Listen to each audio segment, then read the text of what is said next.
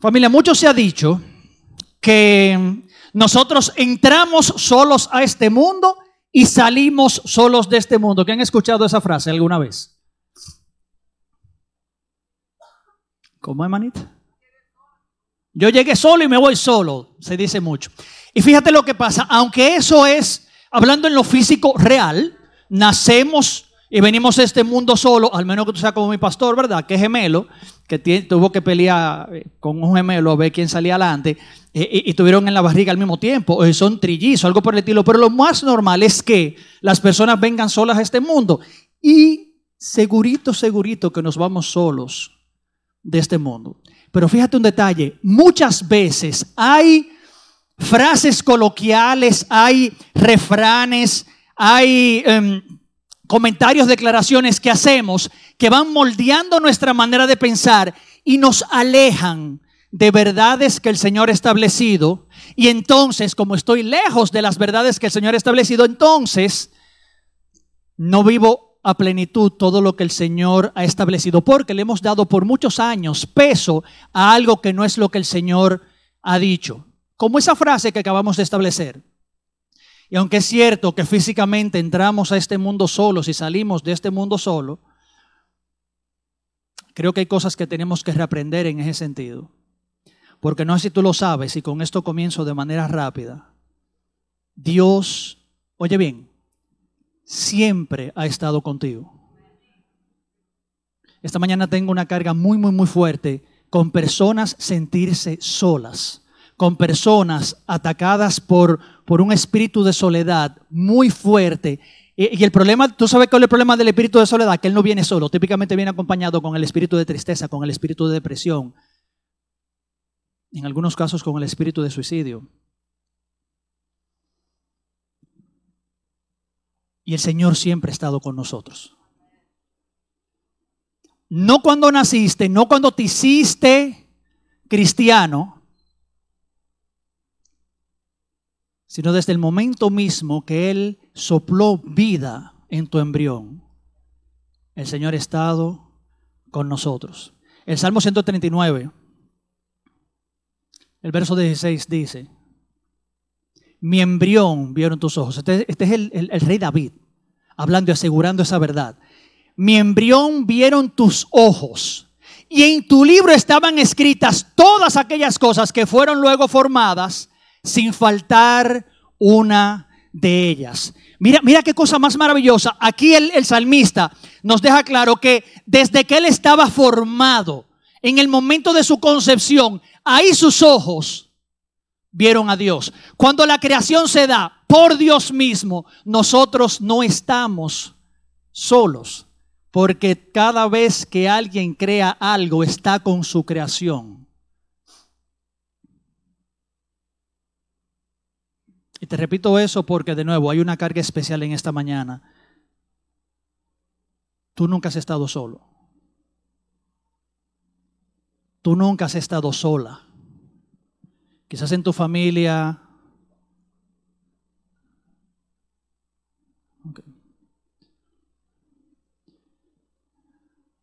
Aquí hay chicas que han dicho en algún momento, no, lo que pasa es que mi familia, todas nosotras las, tal cosa, nos divorciamos. Es que yo estoy destinada a estar sola. Y en esta mañana te aseguro que tú nunca has estado sola. Y el Señor tiene una intención tan clara, una intención tan precisa de estar cerca de nosotros. Es, familia, piénsalo, Dios es un Dios de comunión. Dios no es un Dios alejado, solo, distante. Nunca lo ha sido. La palabra asegura que Él, cuando crea el mundo, dijo, hagamos. Hablando obviamente en plural, refiriéndose a las otras dos partes de la Trinidad, hablándole a Jesús y hablándole al Espíritu Santo. Dios que es Dios no ha estado solo. Dios entiende el valor, valora el estar juntos, el estar en comunión, en que no estemos solos. Y eso pesa tanto en el corazón del Padre que Jesús hizo algo para que nunca estuviéramos solos. Ciertamente, hasta que venimos a Jesús, nosotros estamos separados de Dios, aunque Dios está con nosotros. Pero esa relación, esa comunión, esa, esa, esa, esa unidad real se da cuando venimos a Cristo. Pero no te pierdas, nunca estamos solos. David no había reconocido a Dios como su Dios cuando él era un embrión y asegura que cuando era embrión vio sus ojos, eh, sus ojos vieron a Dios. Pero Jesús hizo ya todo lo necesario para asegurarnos tener comunión y perfecta compañía de parte del Padre. Esta mañana te vengo a hablar de manera bien rápida y sucinta sobre cómo su presencia nos es dada y nos transforma. Fíjate algo, las iglesias han enseñado muy bien por muchos años la verdad de que Cristo murió por nosotros. ¿Verdad que sí? Cristo murió por nosotros. Rapidito, te regalo otra frase coloquial que no ayuda a nuestra fe. Hay mucha gente que dice, eh, eh, Cristo murió por la verdad. No, no, no, Cristo es la verdad y Él murió por ti por mí. Cristo no murió por la verdad. Él es la verdad. Él sí murió por ti por mí. Las iglesias han hecho muy buen trabajo, te repito, de enseñar que Cristo murió por nosotros. Ahora, ¿tenemos claro familia? Que Cristo también murió para nosotros. Y ese concepto es, es literalmente familia revolucionario, cambia nuestras vidas. Cuando entendemos que no solamente Cristo murió por nosotros y entonces tenemos la oportunidad de ser salvos, de recibir perdón de Dios, no se queda solamente ahí, sino que el morir Jesús para nosotros significa que Él se dio para entonces nosotros poder estar con Él y Él estar con nosotros. Fíjate lo que dice Mateo 27, 50 y 51. Mas Jesús, habiendo otra vez clamado a gran voz, entregó su espíritu. Es el momento de la crucifixión. Ya ha pasado todo lo que Jesús iba a pasar en la cruz. Jesús exhala, declara, todo está consumado, entrega su espíritu y muere. Fíjate lo que dice el verso 51.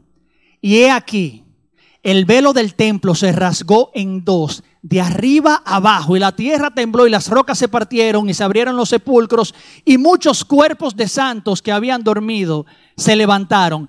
Me mata el detalle, y el pastor ha explicado esto de manera magistral muchas veces, cómo la palabra se sale de su ruta, la palabra de manera puntual e intencional declara que el velo se rasgó.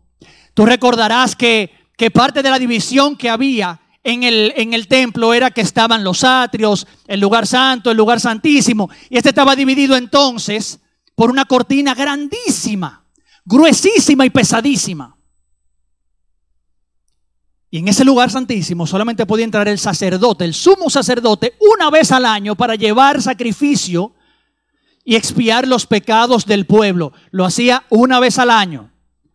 Pero fíjate, fíjate el tema de la, de la presencia, que era donde estaba la presencia de Dios en el lugar santísimo.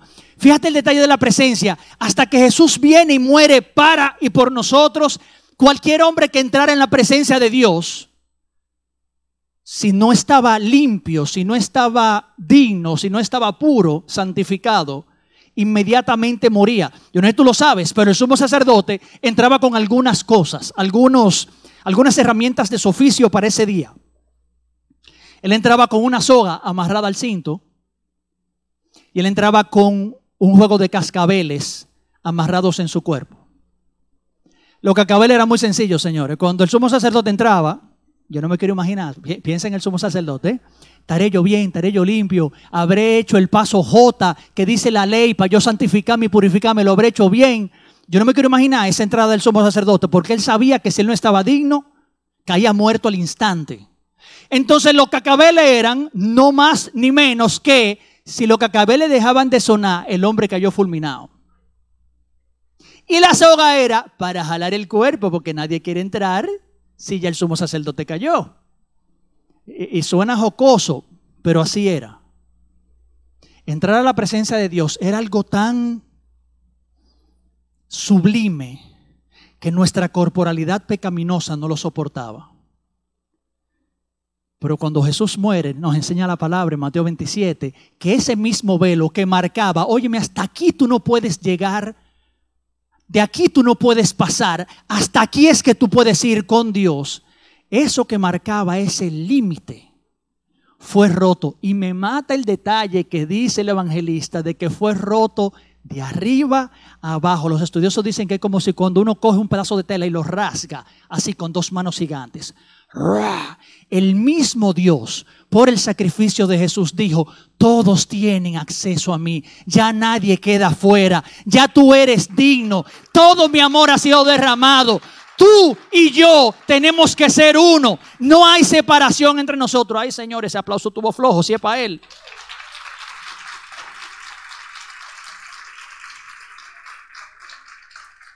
Yo lo he dicho en otra ocasión y te lo repito ahora. A mí no me aplaudas nunca, pero si es a Él, aplauda lo duro, si no, no lo aplaudamos mejor. Sí, sí, sí, yo no soy nadie. Él, él es. Dios mismo, Jesús mismo, quita el velo por nosotros y por nuestra salvación, y para nosotros y para nuestra comunión con Él. Fíjate entonces lo que dice Hebreos 4:16, porque el sacrificio de Jesús con ese para vino con una invitación. La invitación se nos entrega entonces ya en el libro de Hebreos a través del autor de Hebreos de parte del mismo Dios, cuando en Hebreos 4:16 dice, acerquémonos pues confiadamente al trono de la gracia para alcanzar misericordia y hallar gracia para el oportuno socorro. ¿Necesitas tú misericordia? ¿Necesitas tú ser auxiliado? Él te dice, ven al trono de gracia, ven libremente, no hay restricción, nadie te lo impide. ¿Tú sabes quién es la única persona que te impide a ti llegar al Padre? Busca un espejo y mírate. Tú y yo somos los que nos impedimos venir al Padre. Píndaro, es que tú no sabes lo que yo hice. Es que estoy luchando con ese pecado hace 15 años. Y vuelvo y caigo. Fue que me alejé de la iglesia. Y ahora me da vergüenza. Y que yo le prometí al pastor ocho mil cosas y le quedó mal ocho mil una. Y como Jennifer nos ministraba hoy, el Padre diciendo, ven, es que no hay nada más alto que mi amor por ti, no hay nada más profundo que mi amor por ti, no hay nada más ancho que mi amor por ti. Ven y ven como tú estás. Que como tú estás es que quiero que vengas para entonces que lo de mi hijo se establezca en ti, porque Él no solamente murió por ti, Él murió para ti. Sin importar situación que tengamos, tenemos acceso libre al trono de gracia. Ahora, ¿qué nos gana familia el tener acceso libre al trono de gracia? Vamos a darle doble clic a eso, vamos a desmenuzar un poquitico. Parte de lo que nos gana tener acceso al trono de gracia es que somos cada vez más convertidos como Él. Ya que el hombre y la mujer, oye bien esta declaración dramática que te voy a hacer ahora. Ya que todo hombre y toda mujer se termina convirtiendo en lo que adora. Si tú lo que adores dinero, tú lo que vas a estar buscando dinero, dinero, dinero, dinero, dinero. No te apures, que cuando yo llegue a tanto, entonces yo voy a ayudar a los pobres. Si tu intención es dinero, dinero, dinero, los pobres nunca van a llegar. Si lo que tú adoras es las mujeres, entonces el tema es tener una mujer, pero como esta no me basta, entonces hoy tengo otra y entonces ya quizá mi matrimonio tiene problemas, pero como no me puedo aguantar, yo lo que adoro son las mujeres, porque no hay creación más sublime en el planeta como las mujeres. Y entonces yo voy, tengo una tercera, ya ahí exploto mi matrimonio, pero estoy en mujeres me voy convirtiendo en aquello que adoramos, en aquello, hermanos, que yo invierto mi tiempo, invierto mi dinero, si mi corazón no está muy bien calibradito y con las cosas prioritarias en el primer lugar, termino convirtiéndome en aquello que adoro. Génesis 30, del 37 al 39, hay una historia fascinante, una historia bien fantástica, una historia fascinante. La historia nos cuenta cómo Jacob, después que pasó más lucha que un forro de catre, para terminar de conseguir y casarse con Raquel. ¿Se acuerdan? Llega al territorio de Labán, ve a la muchachona, Dios le habla, como decimos en la iglesia, Dios me habló, esa es la sierva para mí. Y Jacob se enamora de Raquel, habla con Labán, le dice, mira Labán, le pide la mano de Raquel, te voy a resumir y a parafrasear un poquitico la palabra. Y Labán le dijo, chévere, tú nada más tienes que trabajar siete años para mí y mi hija es tuya. Como todos sabemos que el hombre aficiado está dispuesto a lo que sea, el hombre arrancó, trabaja siete años para Labán. Pasan los siete años, el hombre, miren, en punto, cumpliendo, el rebaño de Labán creciendo en manos de, de, Jacob. Y pasan los siete años, el varón de Labán, eh, cuñado, el suegro, siete años, él le dice, sí, lo que pasa es que yo no te dije cuál de las hijas mías era. Y le ofrecieron a la hermana de Raquel, que no era muy agradable a la vista, dice la Biblia. Señores, dan su Biblia, no mentira. Bueno, el asunto es que. Señores, no me, hagan eso. ¿Quién fue que dijo que era Vica por ahí? sí, pero yo decidí brincar esa parte, o sea. Ella sufría de estrabismo.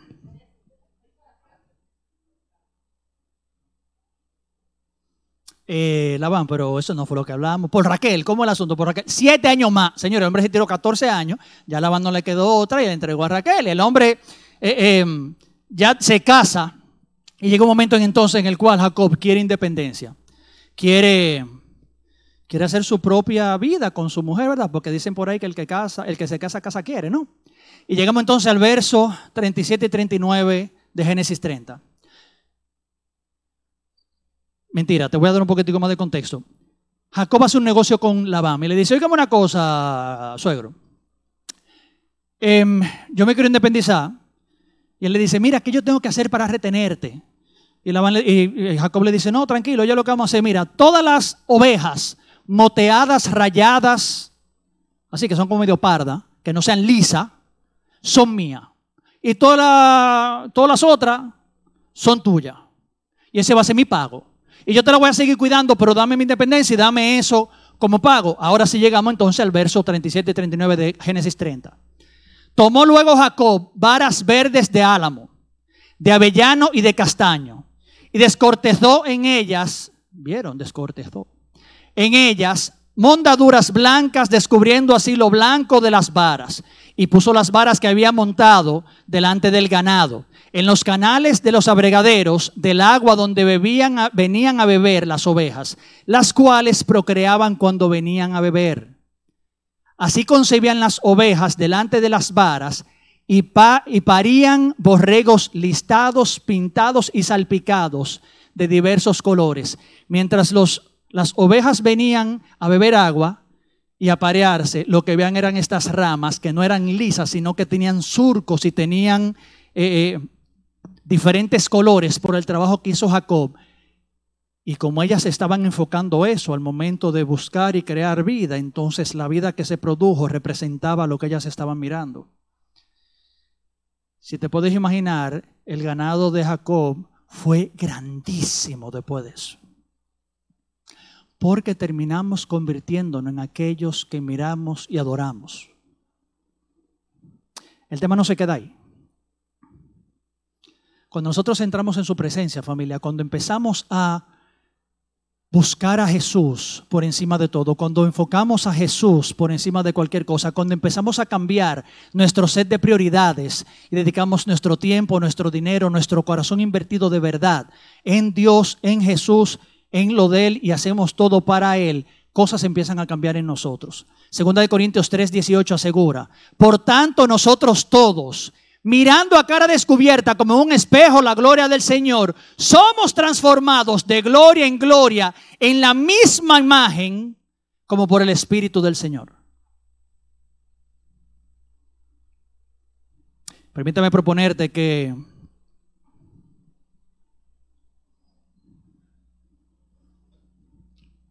aquí vemos algunos que tenemos que empezar a tomar algunas decisiones muy serias sobre nuestro tiempo, nuestras amistades, lo que consumimos. Tú te puedes pensar lo destructivo que es, por ejemplo, el alcoholismo. Literalmente, Señor, el hombre y la mujer que se pone alcohólico se convierte en una botella.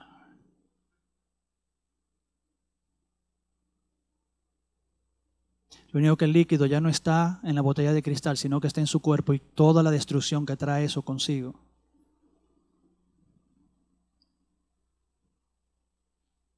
Habemos algunos que nuestro negocio, nuestro proyecto, es lo que me define. Esta mañana Dunamis trajo una palabra de necesidad de establecer identidad correcta eh, para el día de hoy. Y hay muchos que se han dejado definir, o hay muchos que han entendido que son definidos. ¿Por qué también me vaya en mi mes de, de ventas? En mi mes de ventas. Si le pude pagar tiempo a mis empleados, entonces yo sirvo. Nosotros aquellos que estamos entrando ya, santísimo, aquellos que estamos llegando ya a los 50, eh, luchamos mucho con el tema este de la crisis de edad media. Sí, señores, son casi 50 que yo tengo, aunque no parezca. Con el tema de la crisis de edad media, pero fíjate, fíjate el detalle, crisis de edad media, la edad siendo como la, la identidad que nos marca y todo esto, cómo nos impacta y cuántos hombres toman decisiones muy, muy desacertadas. Simplemente porque no sienten que hicieron todo lo que tenían que haber hecho a los cuarenta y pico que no he logrado lo que yo me había propuesto a los cuarenta y pico. Que de repente tengo una barriguita, mi esposa no me mira como antes, pero tú no haces nada con la barriguita, aunque te dijeron que hiciera algo con la barriguita, pero ese es otro tema. Y entonces no me siento atractivo. Y por eso es que de que pasa una Jezabel y te pica un ojo, está uno vuelto loco entonces. Un tema de identidad que no tenemos claro porque no hemos sido transformados a su imagen.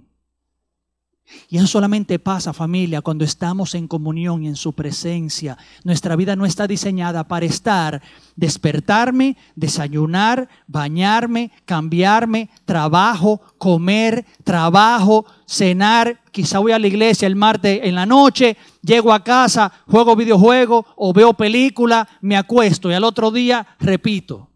Nuestras vidas no están diseñadas para eso porque se van a terminar convirtiendo o van a empezar a buscar o van a seguir persiguiendo solamente eso. Nuestras vidas tienen otro diseño completamente y lo vemos en el maestro. Y muy temprano de mañana Jesús se fue al campo a orar. Tú lo ves muchísimo en la Biblia.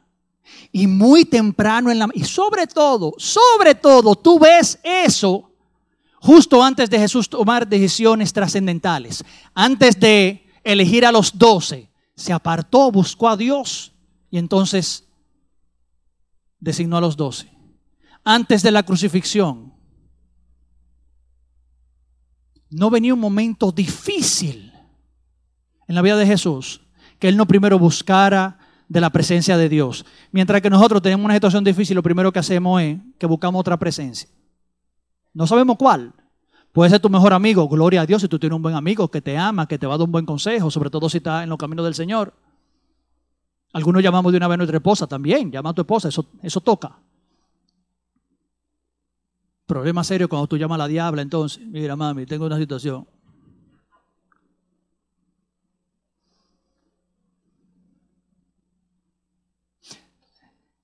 Cuando el primero en nuestra lista debe ser Él meternos con Él, buscarlo a Él, para entonces yo recibir lo de Él. Y entonces cuando yo llamo a ella, yo le digo, mami, mira, me está pasando esto.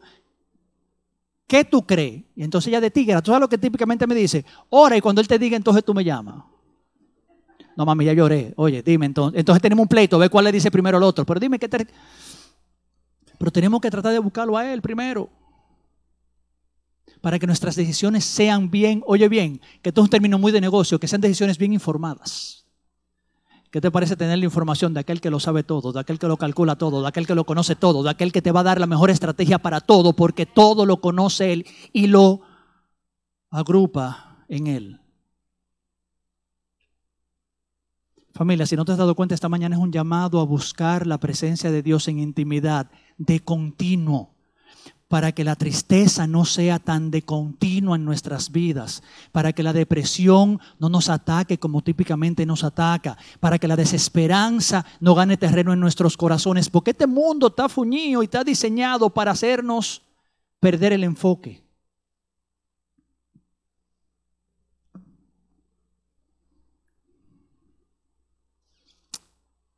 Ahora esta es la carne de la prédica.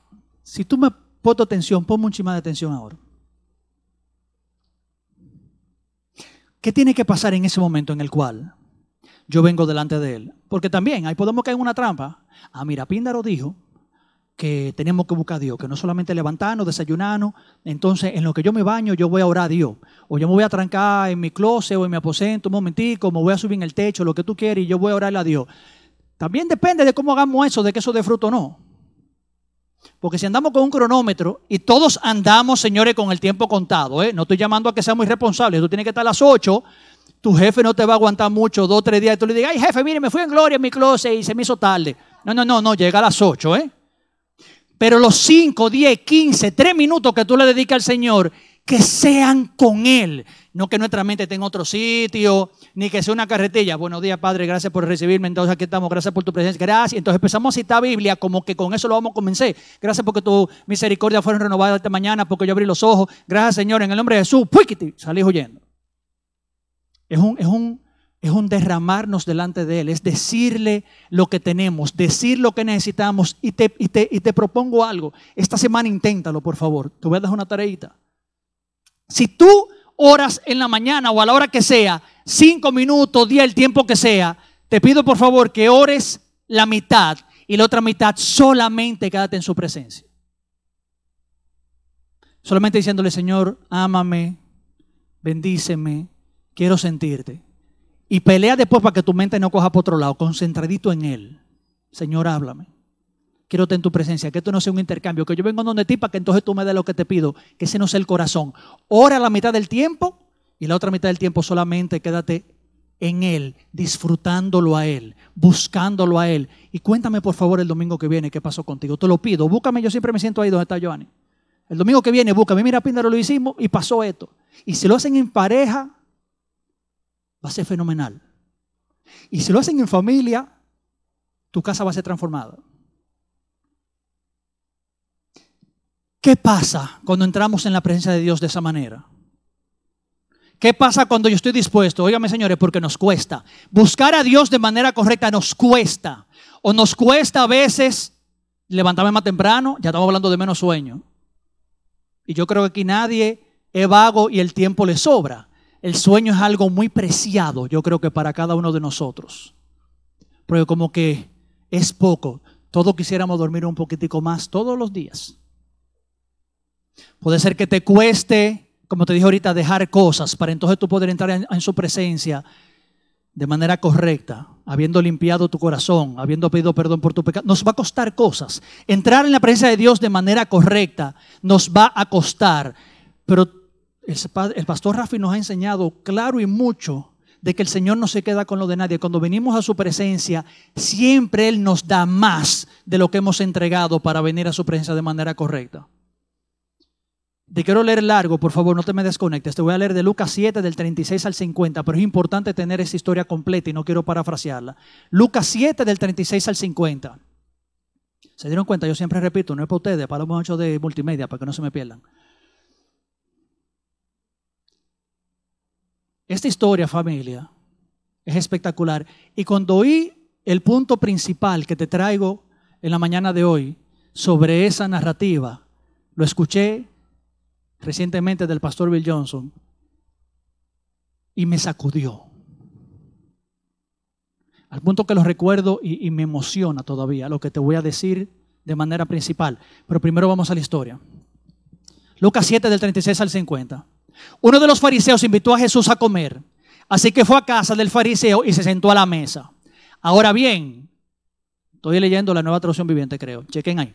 Ahora bien, vivía en aquel pueblo una mujer que tenía fama de pecadora. Vamos, a vamos anotando los detalles, por favor. ¿eh? Cuando ella se enteró de que Jesús estaba comiendo en casa del fariseo, se presentó con un frasco de alabastro lleno de perfume. Una mujer pecadora, se dice que era prostituta ella, con un frasco de perfume lleno. Se asume que ese frasco, señores, costaba un año de un sueldo de un jornalero. Algo carísimo. Tan caro que eso le desata a Jesús un, un chisme entre sus discípulos. Llorando se arrojó a los pies de Jesús, de manera que se los bañaba en lágrimas.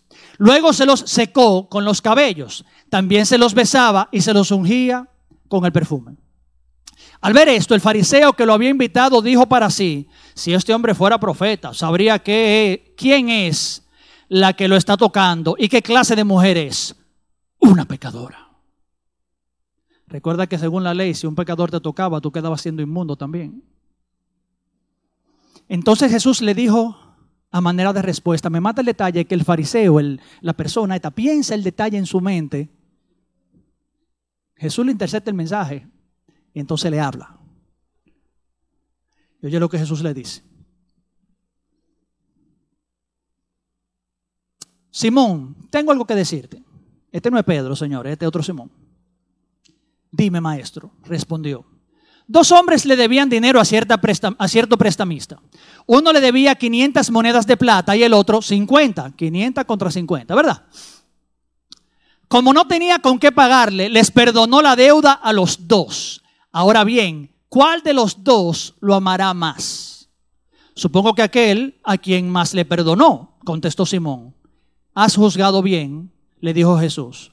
Luego se volvió hacia la mujer y le dijo a Simón, ¿ves a esta mujer? Cuando entré en tu casa, no me diste agua para los pies, pero ella me ha bañado los pies en lágrimas y me los ha secado con sus cabellos. Un detalle interesante, por si no lo sabías. En la época de Jesús era completamente eh, normal que parte de la función que tenían algunos de los esclavos en las casas de los judíos o de la gente adinerada de la época servían solamente con una función, entre otras, pero de manera principal cuando venía una visita, como en la época de Jesús se andaba era con sandalia, ni siquiera con zapatos cerrados, y era una zona desértica, los pies se llenaban de polvo. Y mucha gente dice, ¿verdad?, que tanto el frío como el calor entra por los pies.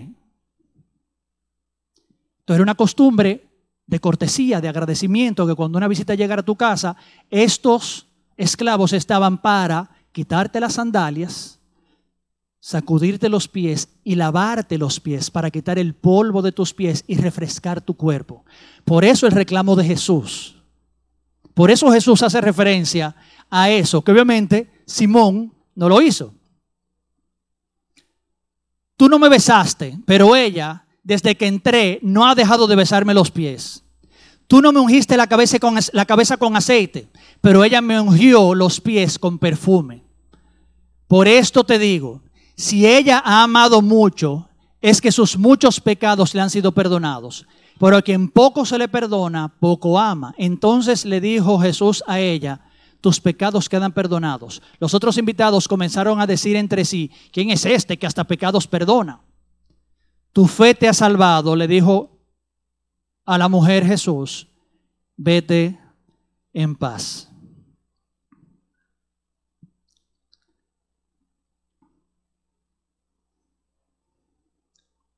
Aquí pasaron muchas cosas que la mujer hizo y hubo muchas que Simón no hizo.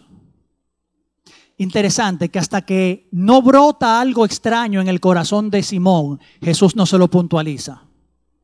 Jesús lo tenía claro, no me lavaron los pies, era costumbre.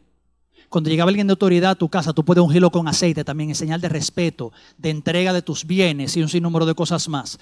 Y todo aquello que el protocolo mandaba, Jesús se dio cuenta. Él era un buen judío y se sabía todos los periquitos de su época. Pero él no había dicho nada hasta que algo extraño surgió en el corazón de Simón. Cuando él que había fallado se pone a señalar a otro. Si queremos tener un poquitico más de información sobre eso, no te pierdas la serie de Job que está teniendo el pastor los martes cuán ágiles somos a señalar la falta del otro sin tener presente lo que está pasando conmigo. Somos los mejores verdugos de mi prójimo, pero somos los mejores excusadores de mí mismo.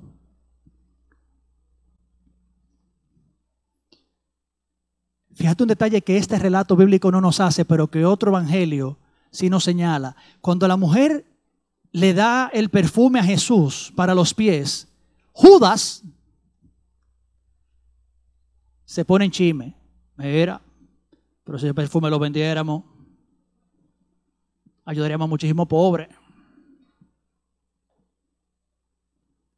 El pobre Judas, el corazón de él siempre habló. Y como Judas nos puede pasar, familia, que espiritualizamos el asunto. Ay, mira, ese perfume se pudo haber vendido y dárselo a los pobres. Él lo justificó por dárselo a los pobres, que en eso es que andaba el maestro, y perdió de vista lo importante del momento, que era la honra merecida al rey. Yo no me puedo imaginar cuánto tiempo le tomó a esta mujer comprar ese perfume. De nuevo, se calcula que costaba aproximadamente un año de salario de un jornalero, o sea, un año de sueldo mínimo. Lo que yo sí sé es que esta mujer vino, lavó sus pies con sus lágrimas, entra en la presencia de Jesús, reconociéndose como lo que es y derramando su dolor, su pecado, su vergüenza a los pies del Maestro. Y como esa mujer entró clara de lo que tenía que hacer y lo que tenía que pasar con ella, y que lo importante era el maestro, si no aparecía toalla, cogió su cabello largo y secó los pies de Jesús. Y entonces toma este perfume, algo de mucho valor. Te pregunto a ti, ¿qué es aquello para ti de mucho valor que tienes que dejar a los pies de Jesús? No dejarlo para recogerlo, dejarlo como perdido. Y todo lo que costó, ahorros o sabrá Dios cómo, un año de sueldo, esta mujer lo derrama a los pies de Jesús. Y mira el detalle interesante, el perfume todos sabemos que en el tiempo termina yéndose. El aroma se pierde. Cualquiera puede decir, conchale, pero qué inversión como más tonta. Y más que la costumbre, como te dije, era lavar los pies cuando uno llegaba a una casa. El perfume se va a ir más rápido todavía. Pero mira qué detalle más fenomenal. Ay, me quedan 10 minutos todavía. Mira qué detalle más fenomenal. Aquel que piensa, esta mujer votó algo, esta mujer perdió algo, no ha entendido.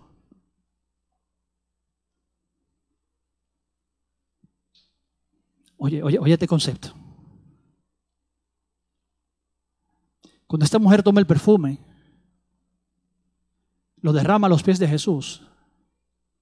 Ciertamente Jesús se va con sus pies limpios y con sus pies olorosos. Ahora te pregunto a ti, ¿a qué salió oliendo también ella? Ella salió oliendo igual que Jesús. Lo que derramamos delante de Él no se queda en Él. Él me da de lo suyo. No hay pérdida cuando entregamos lo que tenemos que entregar. Esta mujer salió oliendo igual que Jesús por el sacrificio que ella hizo.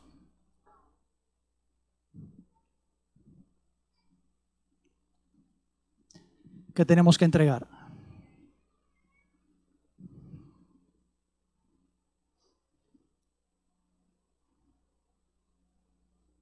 Y en nosotros parecernos cada vez más a Jesús, nos confiere parecernos cada vez más a Jesús. Que vamos a tener de parte de Él lo de Él porque somos transformados de gloria en gloria como su imagen. Y cuando tenemos lo de Jesús, entonces tenemos paz, podremos dormir mejor. Las tormentas de nuestras vidas no nos van a volver locos, porque la paz del Rey va a reinar en nuestros corazones. Vamos a tener gozo en vez de esta rebatiña y este pleito y este como, como dicen en mi campo, alivio de vida y como este, vamos a tener gozo. Vamos a tener libertad. Y aquellos que decían, no, lo que pasa es que nosotros los fulanos somos así. No es que tal cosa puede más que yo. Vamos a ser libres porque Jesús es libertad. Y óyeme bien, vamos a tener poder. Poder para nosotros y poder para establecer lo de Dios en nosotros. Pero esta mañana familia se trata de manera especial sobre salir oliendo a Jesús. Que lo que yo le traiga a Él sea de tanto valor, sea tal sacrificio, dispuesto a perderlo, pero sabiendo que algo me va a dejar Él a cambio. Dios, oye bien, esta frase se puede trivializar y espero que nunca se trivialice en tu vida porque esta frase es lo que cambia y lo que ancla nuestras vidas. Sin importar situación, sin importar que yo esté muy bien, sin importar que yo esté muy mal, sin importar que yo tenga todo lo que necesite o sin importar que me falte todo lo que yo necesite, Dios es bueno. Dios no está en contra nuestra. Dios se dio por y para nosotros, para que podamos ser entonces, entrando en su presencia, cada vez más como Jesús. Amén, amados.